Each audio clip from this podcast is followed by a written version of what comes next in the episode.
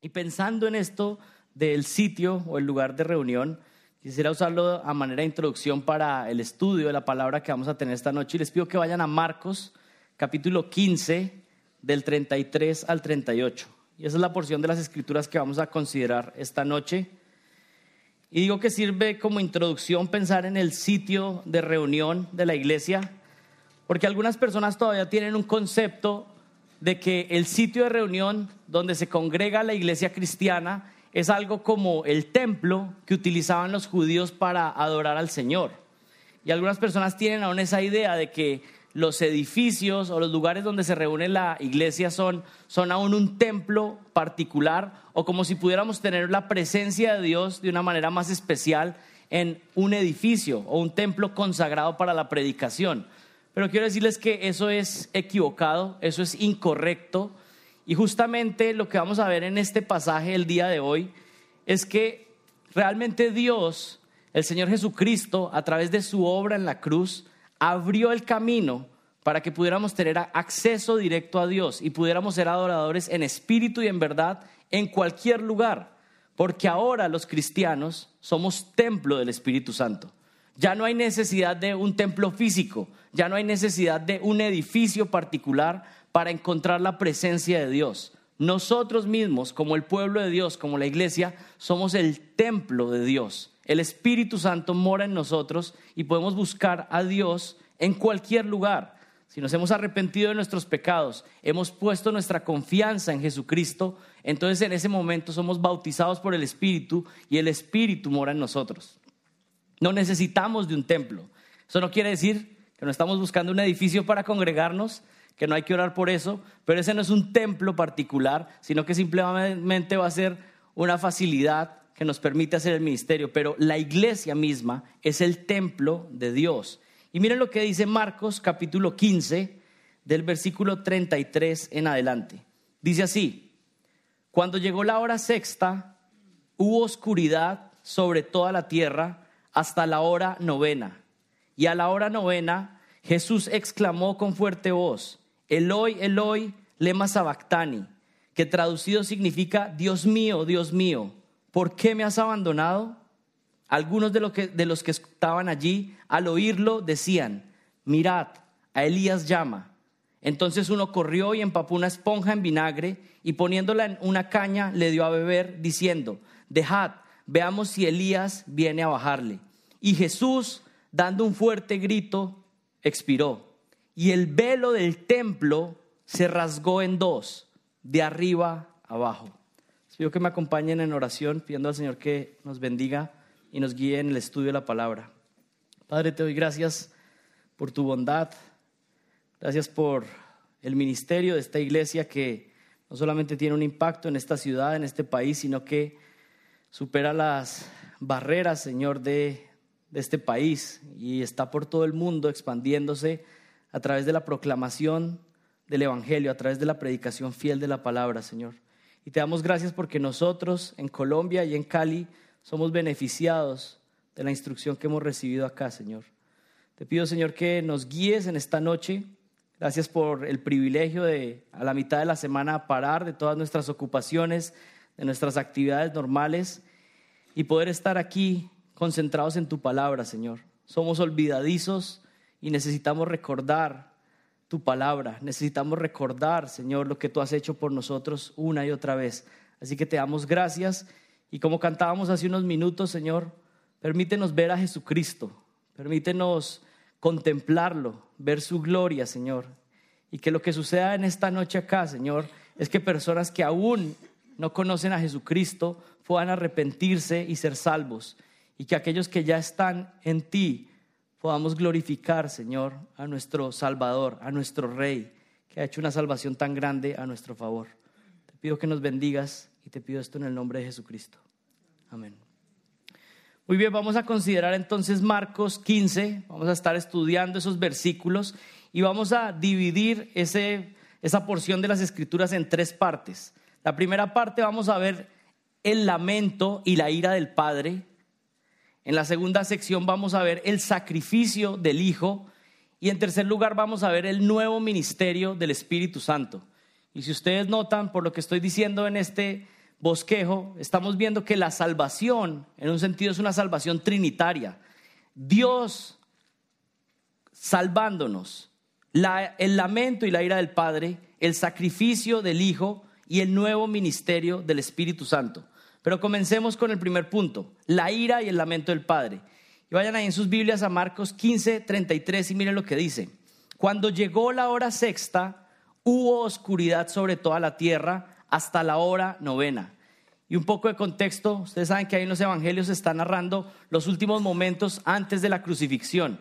El Señor Jesucristo había pasado esa última noche con sus discípulos en la última cena, celebrando la Pascua con ellos, dándoles sus últimas instrucciones y luego de la Pascua había tenido un momento de oración especial. Había estado en Getsemaní orando al Padre, clamando al Padre y diciéndole a sus discípulos que debían estar orando también, que era un momento donde iban a experimentar una prueba, una sacudida fuerte por parte de Satanás y que tenían que estar concentrados orando. Eso pasó durante la noche. Pero, ¿qué sucedió más adelante? Miren, a las seis de la mañana fue sentenciado finalmente por Pilato luego de que había sido capturado. Recuerdan que Judas llegó allá a Getsemaní con unas personas, capturaron al Señor Jesucristo y lo empezaron a poner bajo juicio y ya eso de las seis de la mañana se había dado el veredicto para que fuera crucificado. A las nueve de la mañana, que es la hora tercera para los judíos, fue crucificado junto a dos ladrones y a las doce del día, que miren lo que dice el versículo 33, es la hora sexta desde lo que dicen los judíos, a plena luz del día hubo oscuridad. A las doce del día se eclipsó la luz, el sol, y a las tres de la tarde fue la muerte del Señor Jesucristo. Porque es importante ver todos los detalles, porque estamos viendo que el Señor está estableciendo todo de manera detallada. La agenda que se había establecido antes de la fundación del mundo se está cumpliendo de manera exacta. Las profecías que habían dicho cómo se entregaría el Mesías y cómo éste vendría a rescatarnos se estaban cumpliendo al pie de la letra. Y aquí dice el versículo 33 que cuando llegó la hora sexta, que es las 12 del día para nosotros, hubo oscuridad sobre la tierra hubo tinieblas, dicen algunas versiones. Y miren, aquí lo que está pasando es que Dios Padre está dando señales desde los cielos y está mostrando de manera visible algo que está pasando espiritualmente. Está dando un reflejo de lo que está sucediendo. Y es una señal sobrenatural. Lo que Dios Padre está mostrando es que hay oscuridad sobre la tierra y algunas personas podían empezarse a dar cuenta, los que estaban ahí alrededor, de que esas tinieblas no eran porque sí, sino que lo que estaba sucediendo acá era la muerte de alguien más. No era un delincuente común, sino que era el Hijo de Dios quien estaba muriendo en la cruz.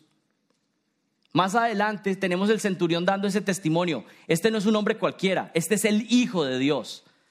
Pero no todas las personas estaban con la misma actitud. Si ustedes miran el versículo 36, aún en medio de las señales que estaba dando Dios desde los cielos, de que la crucifixión era algo más que cualquier crucifixión que ellos hubieran visto, sino que estaba muriendo el Hijo de Dios ahí. Había personas que aún en el versículo 36 se siguen burlando, siguen riéndose, siguen blasfemando al Señor. Pero hay una pregunta que yo creo que todos tenemos ahí es, ¿qué representan estas tinieblas? El versículo 33 dice que a la hora sexta hubo oscuridad sobre toda la tierra. ¿Qué representan esas tinieblas? ¿Qué representa esa oscuridad? Y podemos pensar en varias cosas. Número uno, las tinieblas son una señal visible de una realidad espiritual que está sucediendo. Dios de manera sobrenatural está trayendo esta oscuridad, pero esto lo que está mostrando es una realidad espiritual que está sucediendo. Es el Padre soberanamente trayendo esta oscuridad. En segundo lugar, las tinieblas en la Biblia comúnmente representan la ira de Dios. Esto es muy importante. Cuando estudiamos las escrituras desde el Antiguo Testamento y en varias porciones también en el Nuevo Testamento, se muestra que la oscuridad es un reflejo de que Dios está trayendo su ira, está mostrando su desagrado, está mostrando que todo es tinieblas. Si por ejemplo pensamos en Joel 2.2, dice que cuando llegue el tiempo de la tribulación, algo que caracterizará el tiempo de la tribulación es que va a haber gran oscuridad. En Joel 2.12 dice lo siguiente, vendrá gran tiempo de oscuridad, día de tinieblas, día de lobreguez, densa oscuridad, juicio de Dios. Así que cuando pensamos en la oscuridad, podemos pensar en que es una muestra del juicio y de la indignación de Dios. Comúnmente en las escrituras se presenta la oscuridad simbolizando esto. La oscuridad ejecutada por el Padre es un símbolo de juicio. Y ustedes que han estudiado las escrituras saben que cuando el Padre está juzgando muestra oscuridad, pero cuando está bendiciendo hace todo lo contrario. ¿Qué pasa cuando Dios quiere bendecir a alguien? ¿O cómo lo representa la Biblia cuando Dios bendice a alguien? Pues la Biblia utiliza términos como que Dios ilumina, Dios alumbra, Dios deja ver. Cuando Dios está juzgando a alguien, esa persona no puede ver, pero cuando Dios quiere bendecirle, esa persona puede ver por primera vez. La luz es una muestra de la bendición de Dios, mientras que la oscuridad es una muestra de juicio en las escrituras. ¿Qué más pueden representar estas tinieblas? Miren, las tinieblas, en tercer lugar, también representan la influencia satánica. En la Biblia también cuando se habla de tinieblas, se habla de la el mal, de la influencia de Satanás en este mundo. Por ejemplo, en Colosenses 1:13, cuando alguien es salvo, ¿cómo lo refleja Colosenses? Dice que el dominio de las tinieblas, la persona ha sido pasada del dominio de las tinieblas al reino de su amado Hijo, al reino de la luz. Una persona que está muerta en delitos y pecados, una persona que es un incrédulo, la Biblia dice que está en tinieblas, está bajo el dominio de Satanás. Así que hay una asociación con la oscuridad conectada con lo que es Satanás y su reino en este mundo. Por ejemplo, en Efesios 6:12, cuando se habla de la lucha espiritual, se dice lo siguiente, y les leo, nuestra lucha no es contra sangre y carne, sino contra principados, contra potestades, contra los poderes de este mundo de tinieblas, contra las huestes espirituales de maldad en las regiones celestiales. Así que tenemos aquí, si vamos resumiendo, primero, Dios está trayendo una señal sobrenatural que está reflejando una realidad espiritual de lo que está sucediendo. Pero además de eso vemos que la Biblia presenta las tinieblas como una muestra del juicio de Dios. Pero también tenemos que las tinieblas representan la influencia satánica en este mundo. Pero entonces ahí algunos pueden tener la pregunta, ¿quién está trayendo entonces estas tinieblas? ¿Son de parte de Dios o son de parte de Satanás? Y miren, esto lo podemos contestar de una manera que puede sonar un poco paradójica, pero desde la perspectiva divina, desde la soberanía de Dios, Dios es quien está controlando todo y Él es quien está trayendo las, la oscuridad, las tinieblas en este momento. Pero si vemos lo que está pasando en la realidad de este mundo, pues es Satanás quien está obrando de manera poderosa también en la crucifixión de Jesucristo. Todo lo que estaba pasando con la crucifixión de Cristo está controlado soberanamente por Dios desde la eternidad, con su decreto soberano, pero al mismo tiempo los hombres que están actuando con la maldad más grande que se ha visto en este planeta, matando a nuestro Señor Jesucristo, están bajo la influencia de Satanás. Así que si lo miramos desde la perspectiva divina, es Dios quien trae las tinieblas, pero si miramos la perspectiva de este mundo, Satanás está obrando poderosamente. Vayan a Lucas capítulo 22, porque ahí hay una clave de esto que les estoy diciendo. Miren, en Lucas 22, particularmente en el versículo 3, se empieza a narrar cómo Satanás está obrando de manera poderosa en estos momentos de la crucifixión y el tiempo antes de la crucifixión. En Lucas 22.3 se dice que Judas fue poseído por Satanás.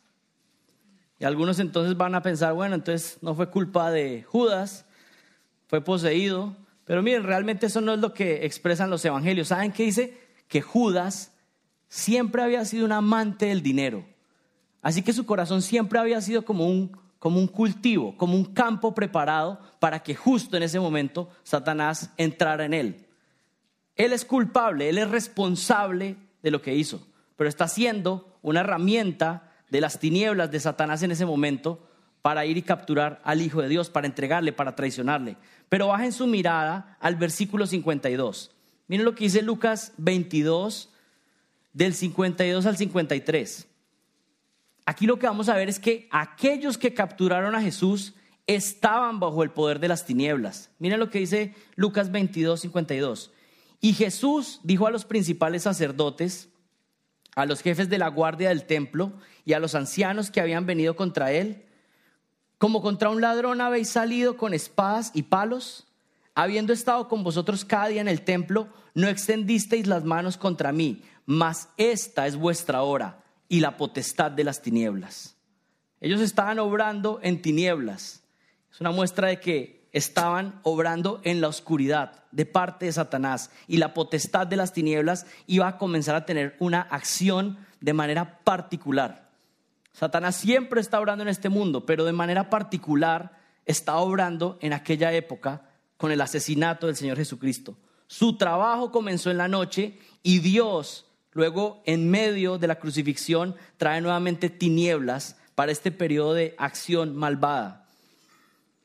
Pilato, los soldados y todos los que participaron en la ejecución del Señor Jesucristo, si pudiéramos verlo de alguna manera, son las personas que han hecho la maldad más grande en este planeta. Escupir al Rey de la Gloria, golpearlo, darle latigazos.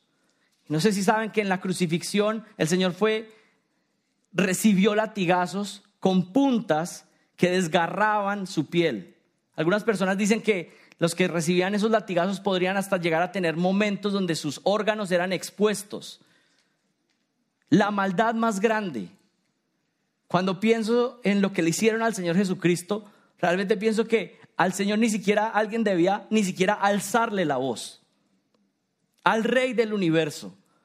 Pero el Señor estaba recibiendo todos esos golpes y recibiendo la maldad satánica más grande que alguien ha podido experimentar. Él la estaba viviendo en ese momento.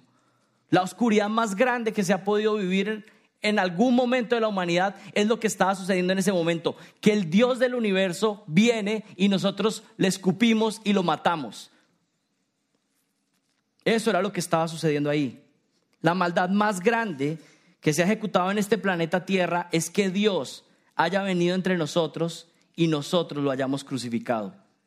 Y miren, aquí hay una paradoja. que es una paradoja? Algo que parece contradictorio en nuestras mentes pero que la Biblia lo presenta. Hay varias paradojas en la Biblia, por ejemplo, que Dios es uno, pero son tres personas. Bueno, es una paradoja para nosotros, pero es una verdad que la Biblia enseña. ¿Y cuál es la paradoja que hay en este pasaje? El acto de mayor maldad y oscuridad satánica ejecutado por los hombres en esta tierra, escuche con atención, es el acto que Dios estableció para traer la mayor bendición a los seres humanos. Y lo repito, el acto de mayor maldad que ha hecho el ser humano en esta tierra es el acto que Dios había establecido desde antes de la fundación del mundo para bendecir a los seres humanos. Eso es una paradoja. Desde la perspectiva humana se ve como la maldad más grande y lo es, pero desde la perspectiva de Dios él está bendiciendo a aquellos que son suyos. Y esto no solamente sucede acá con la crucifixión de Cristo, es el ejemplo más grande de todos, pero esto sucede a lo largo de la Biblia una y otra vez. ¿Recuerdan lo que pasó con José? Cuando sus hermanos lo vendieron, lo traicionaron, lo quisieron matar, fue la maldad más grande que él pudo recibir. Pero desde la perspectiva de Dios, no fue que Dios convirtió ese acto en bendición, sino que él había determinado que eso sería lo adecuado para luego bendecir a todo el pueblo de Dios. Y que ese pueblo que él sostendría, de allí saldría el Mesías que nos salvaría. La oscuridad, desde la perspectiva de Dios, la podemos ver en su soberanía, mientras que en esta tierra podemos ver oscuridad como maldad satánica. Pero no podemos olvidar que Dios es siempre soberano. Y aún lo que se puede ver más oscuro, si es para un hijo de Dios, él lo está utilizando para nuestra bendición siempre. El asesinato de Jesús nos da vida. Las tinieblas que experimentó Jesucristo nos dan luz y nos permiten ver. Los mayores golpes de Satanás, lastimando a los hijos de Dios, están bajo la soberanía y la providencia de Dios.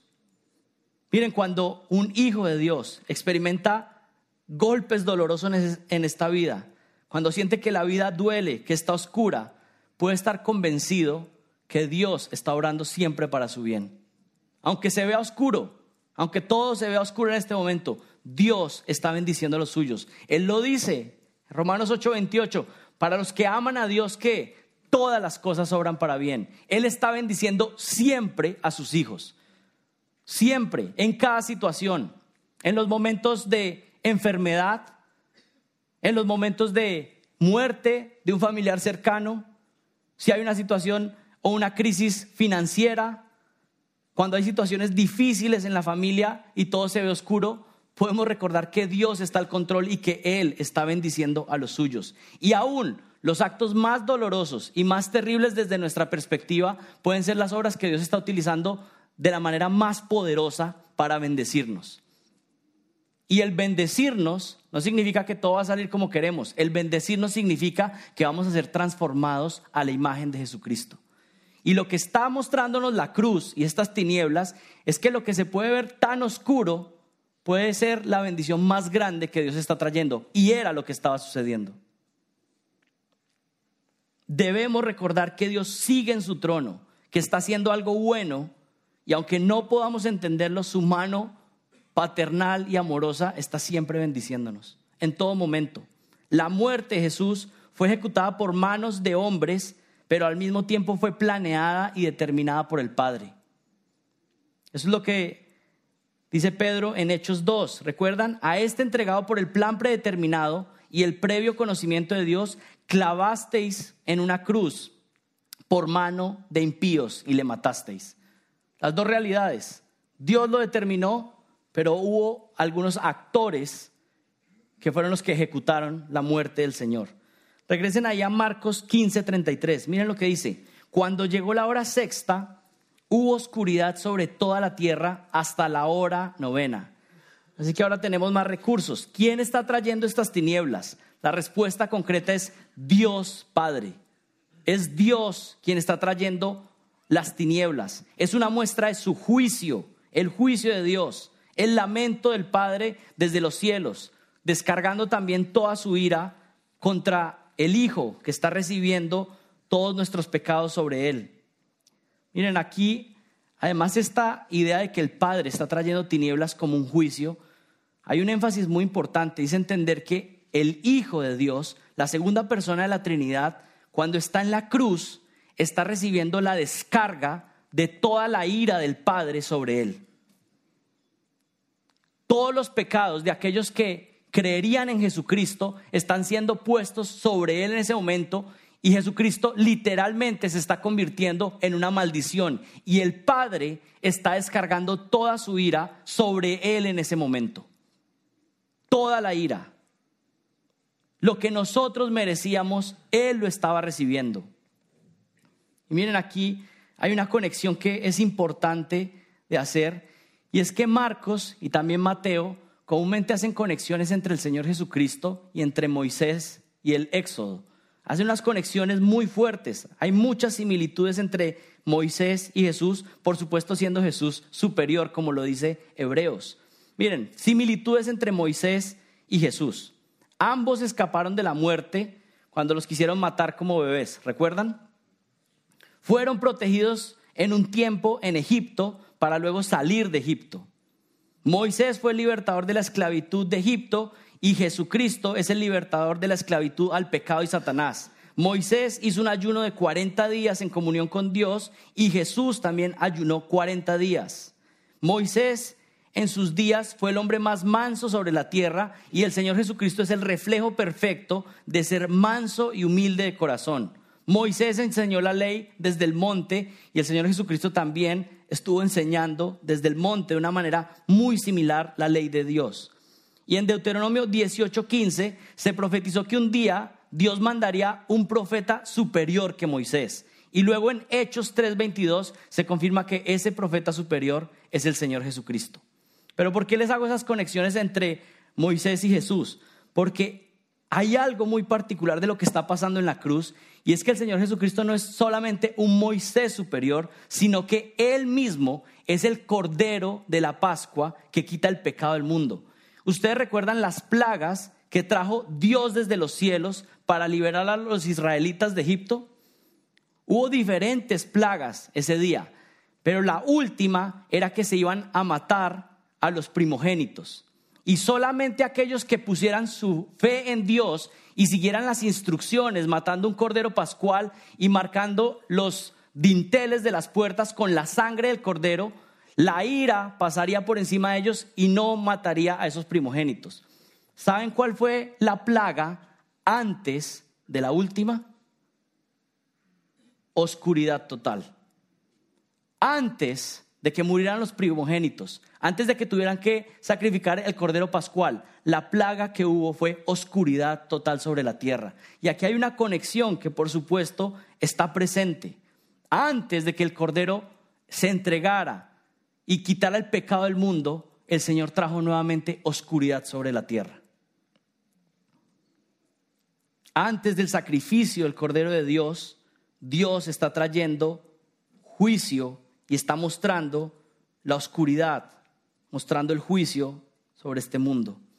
La ira e indignación del Padre estaban cayendo sobre el Hijo y por eso es que el Señor Jesucristo clama fuertemente, Dios mío, Dios mío, ¿por qué me has desamparado? Y miren ahí Marcos 15, versículo 34.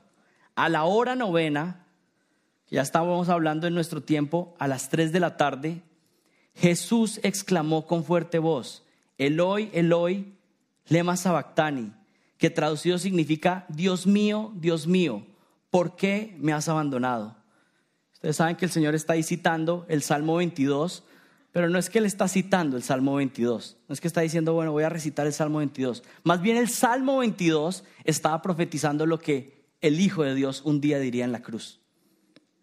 Está diciendo, Dios mío, Dios mío, ¿por qué me has abandonado? Y aquí pasa algo que nuevamente nuestras mentes no alcanza a, a comprender. ¿Qué es lo que está diciendo la segunda persona de la Trinidad? Aquí hay un abandono inexplicable para nosotros.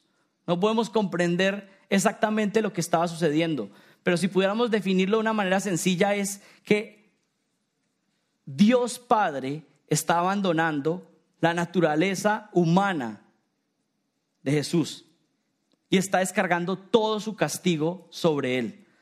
Nadie puede decir que un momento una ruptura o una división en la Trinidad, pero Jesucristo en su humanidad está experimentando toda la furia del Padre sobre él en ese momento.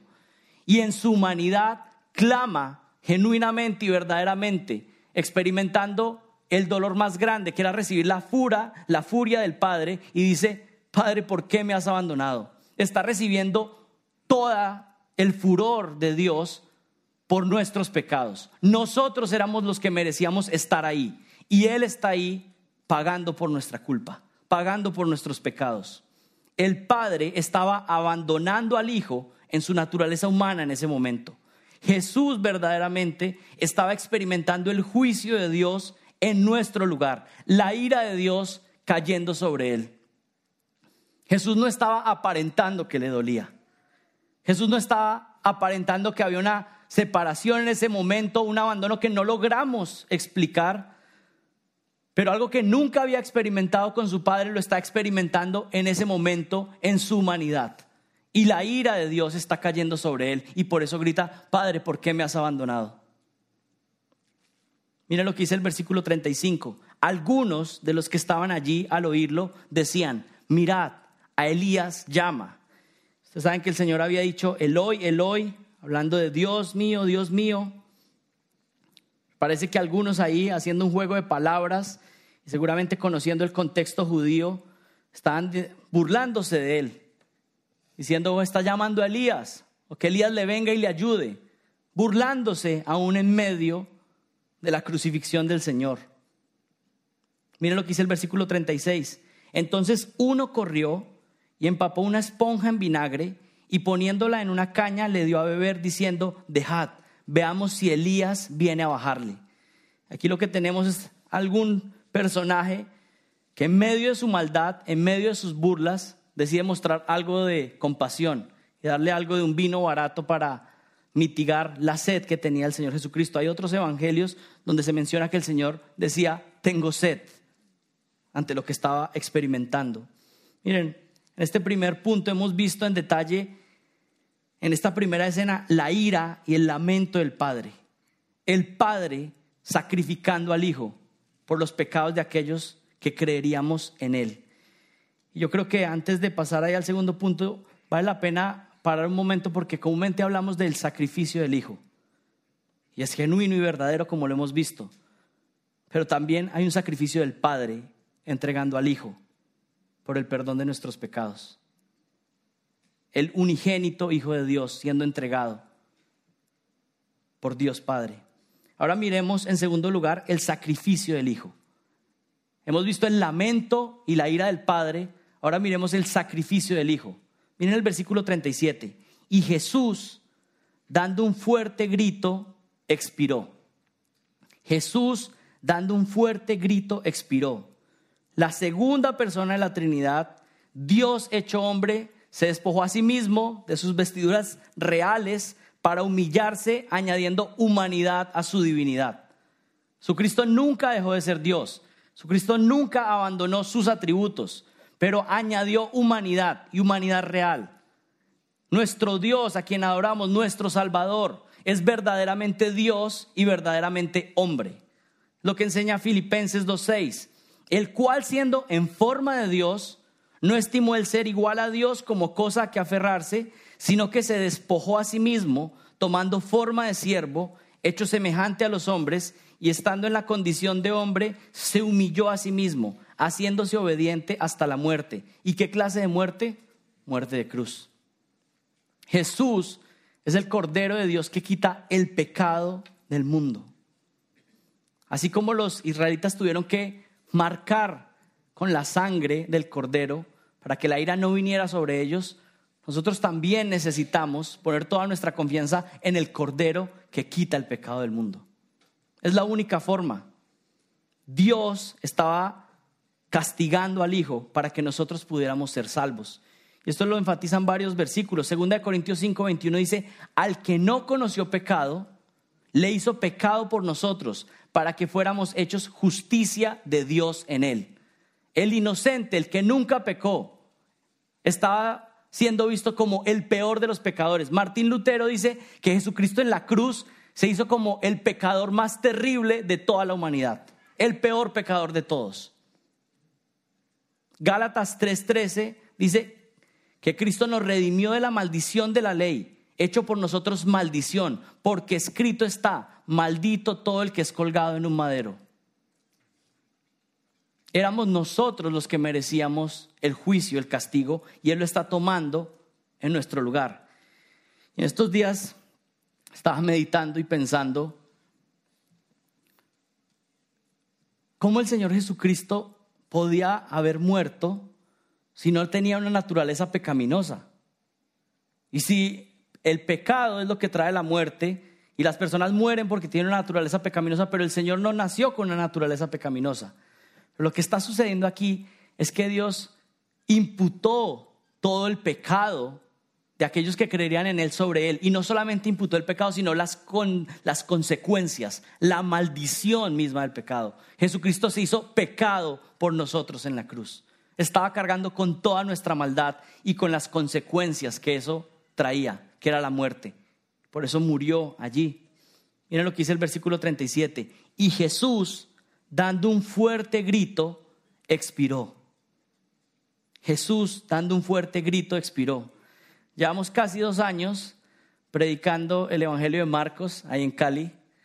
Y algo que, que ha sido de bendición es poder resaltar la masculinidad de nuestro Señor Jesucristo. Un hombre verdaderamente. Hay varios comentaristas que dicen que una persona que hubiera experimentado lo que Jesucristo experimentó, de latigazos, de golpes, de estar crucificado por varias horas, desangrándose, pues realmente lo que sucedería es que se iría muriendo y, desvaneciendo lentamente. Pero aquí lo que tenemos es que el rey, el campeón, antes de morir, antes de expirar, pega un grito de victoria, con fuerza, con valentía. Si alguien quiere ver lo que es un hombre valiente, un hombre de verdad, entonces tiene que mirar al Señor Jesucristo. Él es un hombre de verdad. Y lo que está haciendo el Señor acá, al terminar su obra, al entender que todo estaba siendo completo y cancelado lo que tenía que hacer, gritó. El versículo 37 dice, y Jesús, dando un fuerte grito, expiró. ¿Cuál fue ese grito? ¿Qué fue lo que dijo? Juan 19:30 nos dice, entonces Jesús, cuando hubo tomado el vinagre, dijo, consumado es. ¿Qué fue lo que gritó el Señor Jesucristo? Consumado es. Todo está cancelado. No hay nada más que se pueda hacer. Está todo listo, está todo pagado. Aquellos que pongan su confianza en Él, está todo completamente cancelado. Él hizo todo lo necesario para que nuestros pecados puedan ser completamente perdonados. Y la próxima vez que usted sienta que tal vez su pecado es demasiado grande, que su pecado es demasiado sucio, usted puede recordar lo que gritó el Señor Jesucristo, consumado es, pagado está. Porque muchas veces la conciencia acusa y dice, no, realmente ya no puede ser perdonado no puede ser limpiado. Pero recuerde las palabras del Señor Jesucristo, consumado es. Él pagó, es suficiente. Puede ser el pecado más sucio y más terrible que usted haya cometido. Y estoy hablando a creyentes, pero también puede haber alguien sentado en este lugar que siente que su pecado no ha sido perdonado, que no realmente no ha confiado en Jesucristo. Y para ese quiero decirle, usted, si se arrepiente y cree y pone toda su confianza en la obra de Jesucristo, usted puede ser completamente perdonado, completamente limpio. Y sus pecados pueden ser rojos como la grana, pero Él los puede dejar blancos como la nieve. Eso es lo que promete su palabra. Él dijo, consumado es. La obra que hizo Jesucristo, miren, tiene la capacidad, tendría la capacidad de salvar y limpiar millones de planetas tierras llenos de pecadores sucios y quedaría saldo a favor, porque la obra de Jesucristo es sumamente grande. Su sangre es suficiente para perdonar a todo aquel que se arrepiente y cree verdaderamente en Él. Consumado es, ese fue el grito, grito declarando que la deuda estaba completamente cancelada. Y ahora una pregunta para ustedes. ¿Has pecado contra Dios?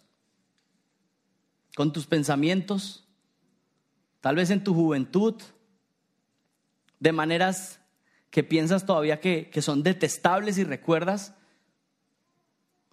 En este mismo día, como sé que todos hemos pecado, con pensamientos, con palabras, con acciones. Mira, la única forma de escapar de la ira, del juicio de Dios, es arrepintiéndonos y creyendo en Jesucristo. Y creyendo que esas palabras que dijo son verdad. Consumado es. Él hizo lo que era necesario. Él cumplió con todo. Consumado es significa que Él obedeció perfectamente en nuestro lugar, que Él murió en nuestro lugar, que Él resucitó y es las primicias, que ascendió y está en los cielos intercediendo por nosotros, que ganó una herencia que va a compartir con nosotros eternamente.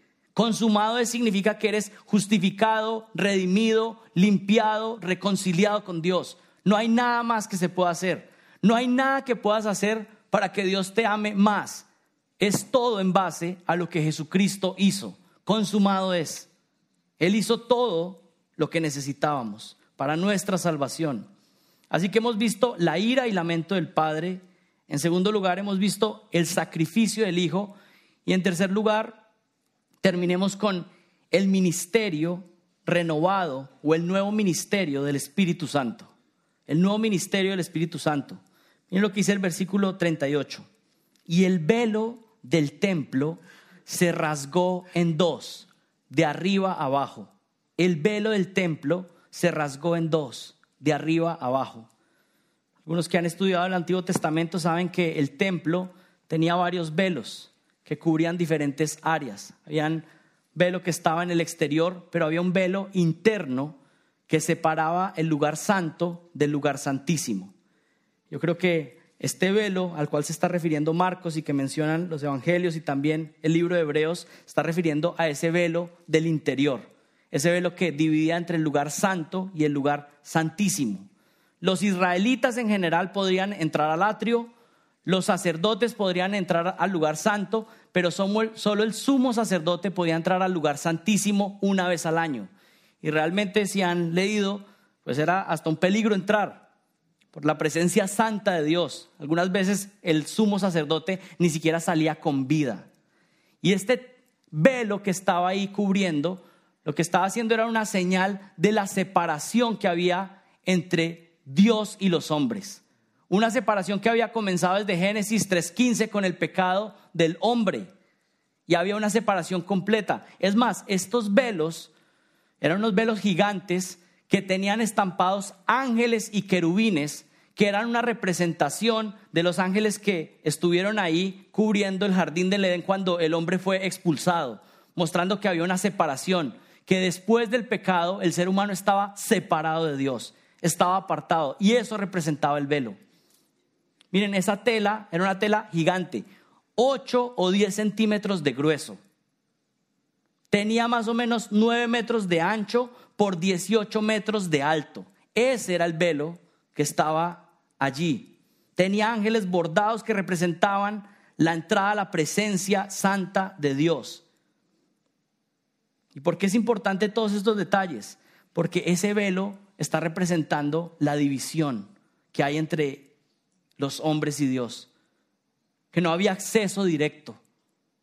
Y lo que está haciendo el Señor Jesucristo es que se está rasgando el velo en dos, mostrando que ahora hay acceso directo a Dios. El velo representaba la barrera que había entre el ser humano y el Dios santo, una barrera imposible de traspasar. El hombre está separado de Dios sin ninguna alternativa por sus propios medios. Y mira lo que dice el versículo 38, se rasgó de arriba abajo. Y esa expresión de que el velo se rasgó y que se rasgó de arriba abajo tiene implicaciones. Está hablando es que es una obra de Dios. Es Dios quien está ejecutando y quien está acercándose y abriendo el camino para que los hombres pudieran venir a Él.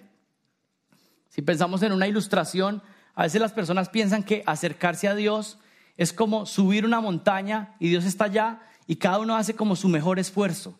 Y uno le pregunta a las personas, bueno, ¿tú vas a ir al cielo? Y la persona dice, bueno, yo he hecho mis mejores esfuerzos. O, yo creo que paso, pero paso raspando. ¿sí? Esa es la ilustración que muchos tienen, como personas tratando de escalar y llegar a Dios por sus buenas obras, por sus buenos actos. Pero realmente así no es como funciona la salvación. Así no es como funciona el Dios de la Biblia. Si pudiéramos la ilustración de la montaña, sería más bien como escaladores que están muertos en el camino, tirados sin poder hacer nada y pensando que podrían llegar a la cima de la montaña. Son cadáveres. La única forma es que el Dios que está en la cima baje y les dé vida y los rescate y pueda llevarlos con él. Esa realmente es una ilustración más cercana a la salvación que ofrece la Biblia, que ofrece el Señor Jesucristo. Nosotros estamos muertos en delitos y pecados y a menos que Él intervenga y que nos dé vida, no podemos hacer absolutamente nada. Y pensando en el velo, podríamos pensar en una ilustración.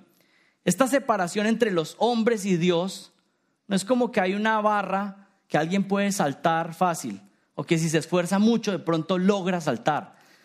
Cuando estaba pensando en este velo y lo que representa espiritualmente, es más como si Dios está al otro lado de un muro, pero imagínense un muro de este tamaño, un muro que tiene kilómetros y kilómetros hacia cada lado. Pero no solamente tiene kilómetros y kilómetros hacia cada lado, sino que tiene también kilómetros y kilómetros hacia arriba. Pero no solamente tiene kilómetros hacia los lados y hacia arriba, sino que su grosor también es de kilómetros.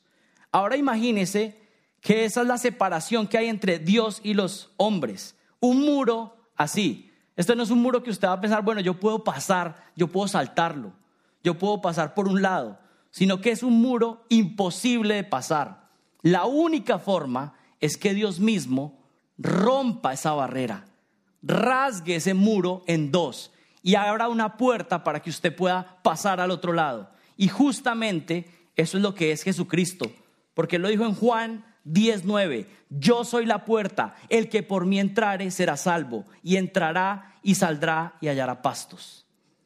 El Señor rasgó el velo en dos, mostrando que el acceso estaba directo a Él ahora por medio de Jesucristo. Juan 14, 6 dice, yo soy el camino, la verdad y la vida. Nadie viene al Padre sino por mí. En el versículo 38, y el velo del templo se rasgó en dos, de arriba abajo. Esta fue la señal definitiva de que Dios mismo había abierto el paso para que ya no hubiera una separación definitiva entre los hombres y Dios. Jesucristo mismo había sido el sacrificio para que pudiéramos ahora entrar. El velo se rasgó y ahora el acceso está directo a Dios a través del Señor Jesucristo. Y miren, hay, bastante, o sea, este pasaje está lleno de teología, está lleno de verdades. Y como llevaba tanto tiempo sin enseñar aquí en Grace, estoy como que quiero seguir. Y espero que ustedes también. ¿Qué más estaba sucediendo cuando el velo se rasgó? El Nuevo Testamento nos da más indicaciones de qué estaba pasando cuando el velo se rasgó. Vayan a Hebreos capítulo 6.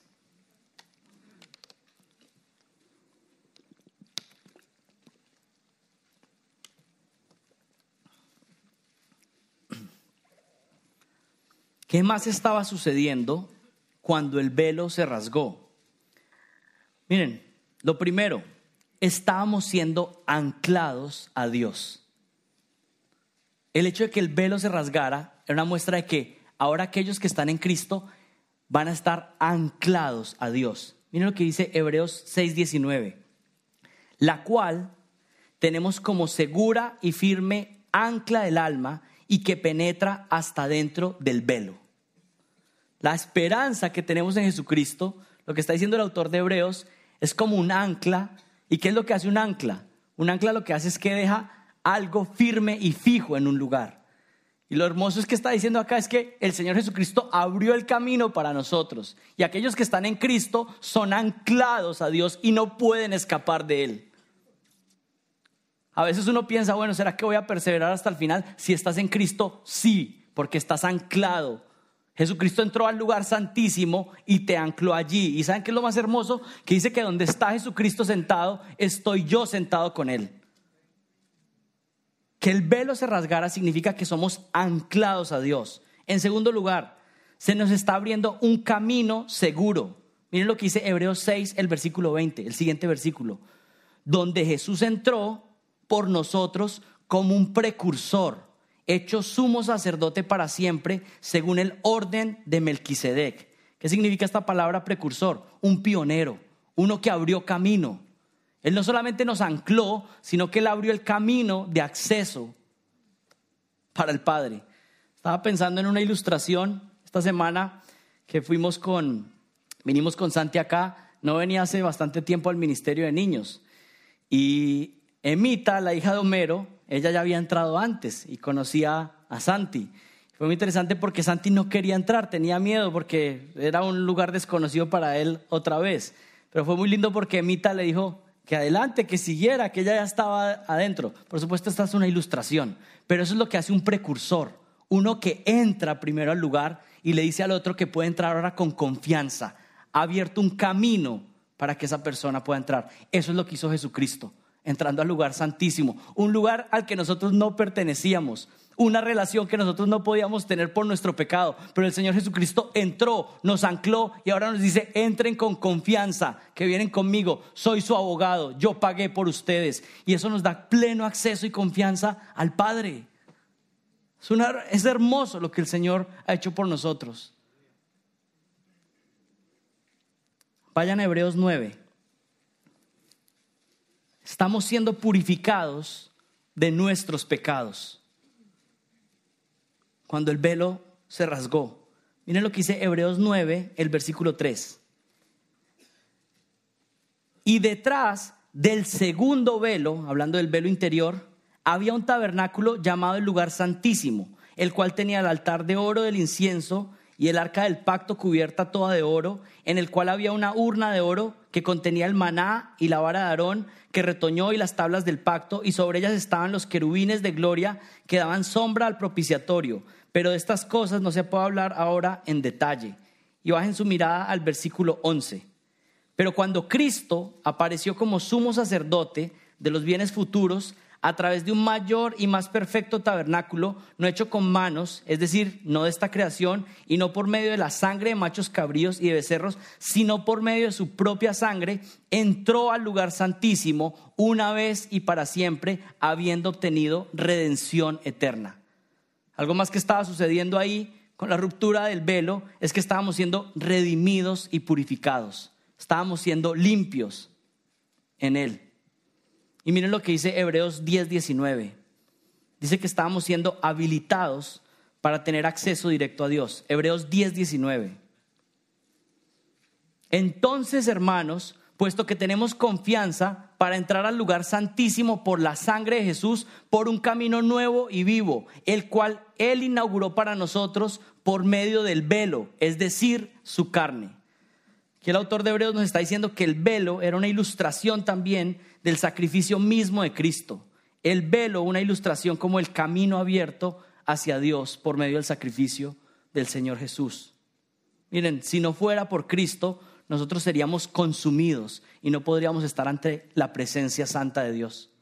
Pero Él abrió el camino, nos ha purificado y nos permite estar en la presencia de Dios y así estaremos por la eternidad, siempre solo por la obra de Cristo en nuestro lugar, en sus méritos, en lo que Él hizo.